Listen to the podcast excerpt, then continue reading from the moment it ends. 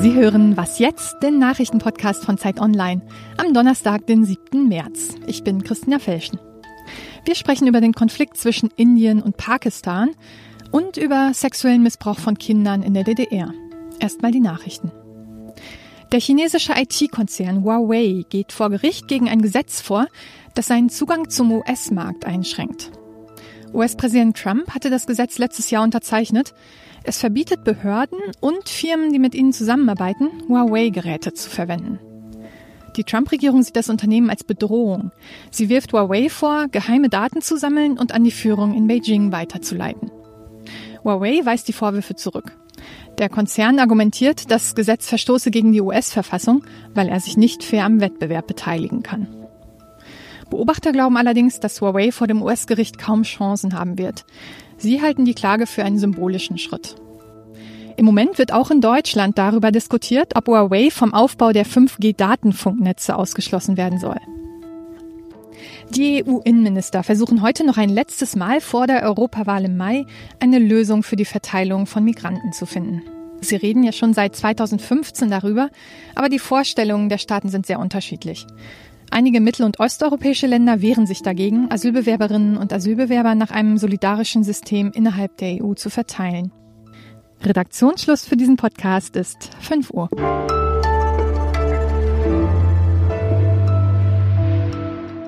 Ich bin Munja Mayberg. Hallo und herzlich willkommen. Indien und Pakistan, das sind ja beides Atommächte und deshalb war die Sorge groß, als sich da in den vergangenen Wochen der Konflikt um die Grenzregion Kaschmir zugespitzt hat. Mitte Februar war das, da haben pakistanische Extremisten einen Anschlag verübt, 40 indische Soldaten sind getötet worden. Letzte Woche dann hat das indische Militär zurückgeschlagen und ein angebliches Terrorcamp in Pakistan bombardiert. Militärisch ist es jetzt also ein Patt, aber die Frage ist, wie es weitergeht.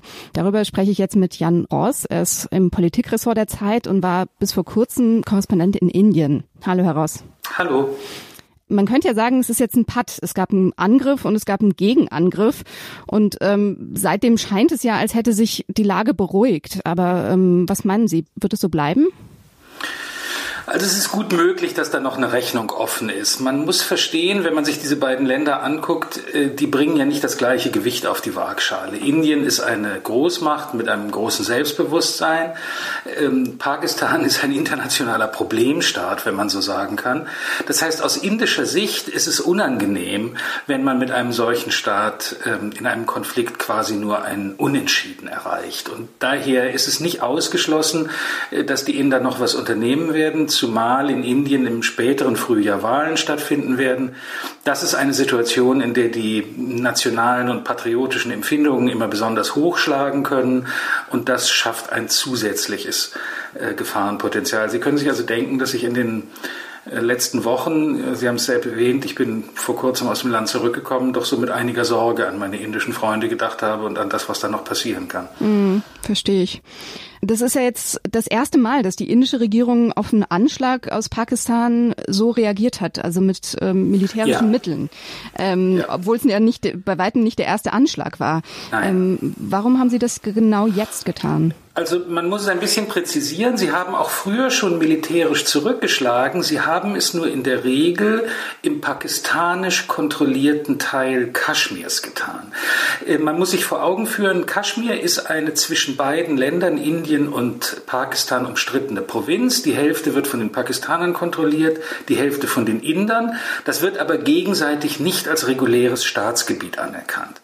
Daher pakistanische Soldaten in pakistanisch Kaschmir anzugreifen, hat gewissermaßen nicht diesen massiv souveränitätsverletzenden Charakter, wie das, was sie jetzt gemacht haben, wo sie nämlich im eigentlichen pakistanischen Staatsgebiet bombardiert haben. Das ist, wenn man so will, die neue Qualität dieser Auseinandersetzung.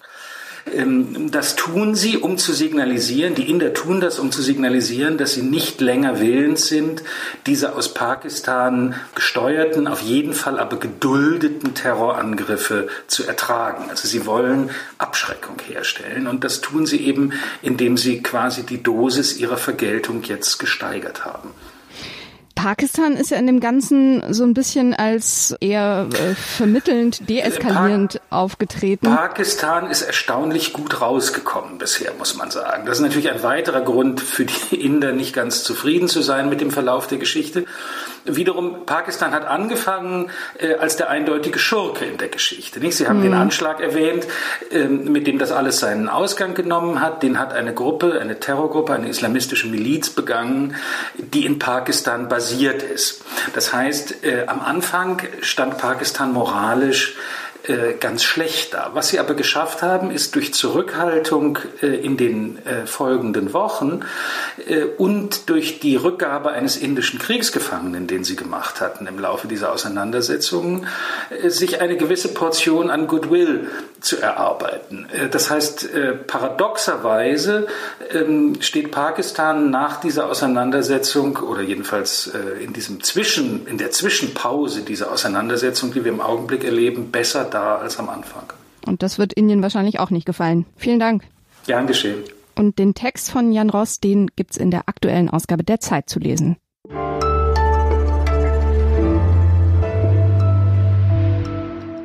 Und sonst so? Prison come back,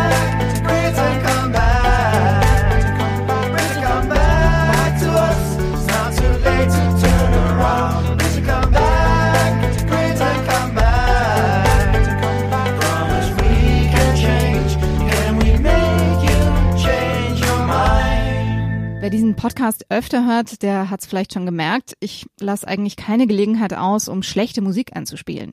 Heute aber ist es schlechte Musik für einen guten Zweck. Britain Come Back singen die Reunion Boys.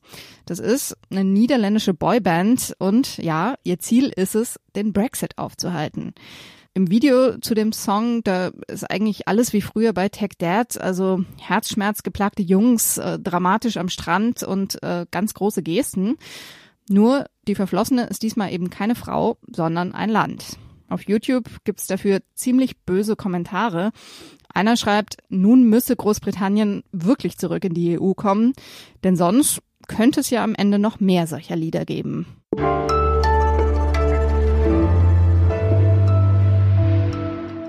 Repräsentativ ist die Untersuchung zwar nicht, aber sie wirft ein Schlaglicht auf ein dunkles Kapitel der DDR. Die unabhängige Kommission zur Aufarbeitung sexuellen Missbrauchs hat die Schicksale von mehr als 100 Männern und Frauen untersucht, die als Kinder oder Jugendliche in der DDR sexuelle Übergriffe erlebt haben.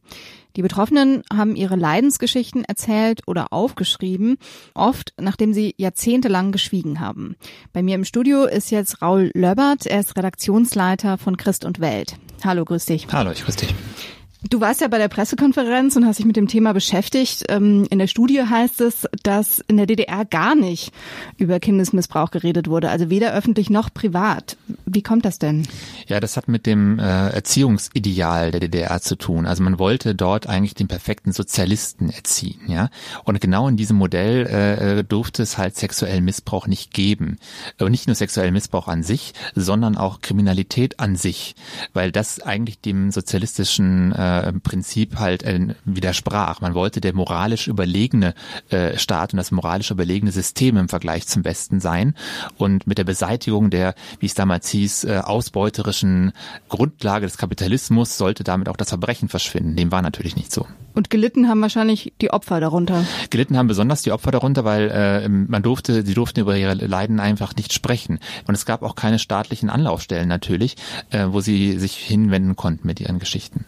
Ich frage mich jetzt, äh, das Thema ist ja wahrscheinlich sehr schwer zu recherchieren und auch mit Fakten äh, zu erhärten. Ähm, wie hat diese Studie das gemacht? Also was ist sozusagen die Datenbasis? Mhm. Mhm. Also es ist ja eine Fallstudie. Ähm, dem sind mehrere äh, Studien vorausgegangen im letzten Jahr auch nochmal, die die Strukturen quasi erläutert haben. Aber das Grundproblem war immer, dass sich die Opfer nicht gemeldet haben. Ja, das ist auch nochmal vermehrt so gewesen, weil äh, der Missbrauch ja staatlich geduldet wurde, ja, durch verschiedene Heime, die die es dort gab, in denen es keine Kontrolle gab, wo die Kinder gebrochen und umerzogen werden konnten und wo es dann auch zu diesen sexuellen Übergriffen gekommen ist. Und deswegen haben viele äh, Missbrauchsopfer in der DDR, ehemaligen DDR, äh, heute ein Problem damit, sich an staatliche Institutionen zu wenden. Also die überhaupt zum Reden zu bekommen, war schwieriger noch als bei beispielsweise beim sexuellen Missbrauch, den es äh, im, unter dem Dach der Kirche gegeben hat.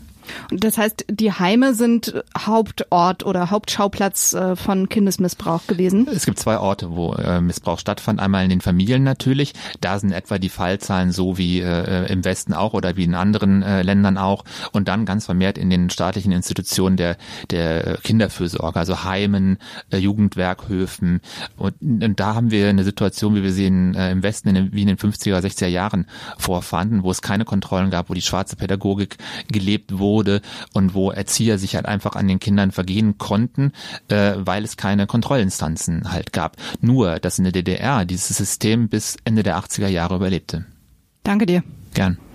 Das war's für heute bei Was Jetzt. Sie können uns wie immer per E-Mail erreichen. Die Mailadresse ist wasjetzt.zeit.de. Morgen gibt's eine neue Folge. Tschüss.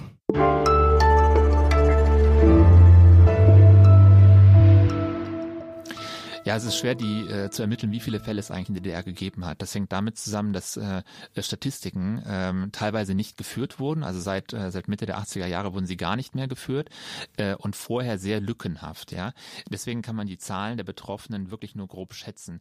Die Schätzungen gehen aber bis hin zu 500.000.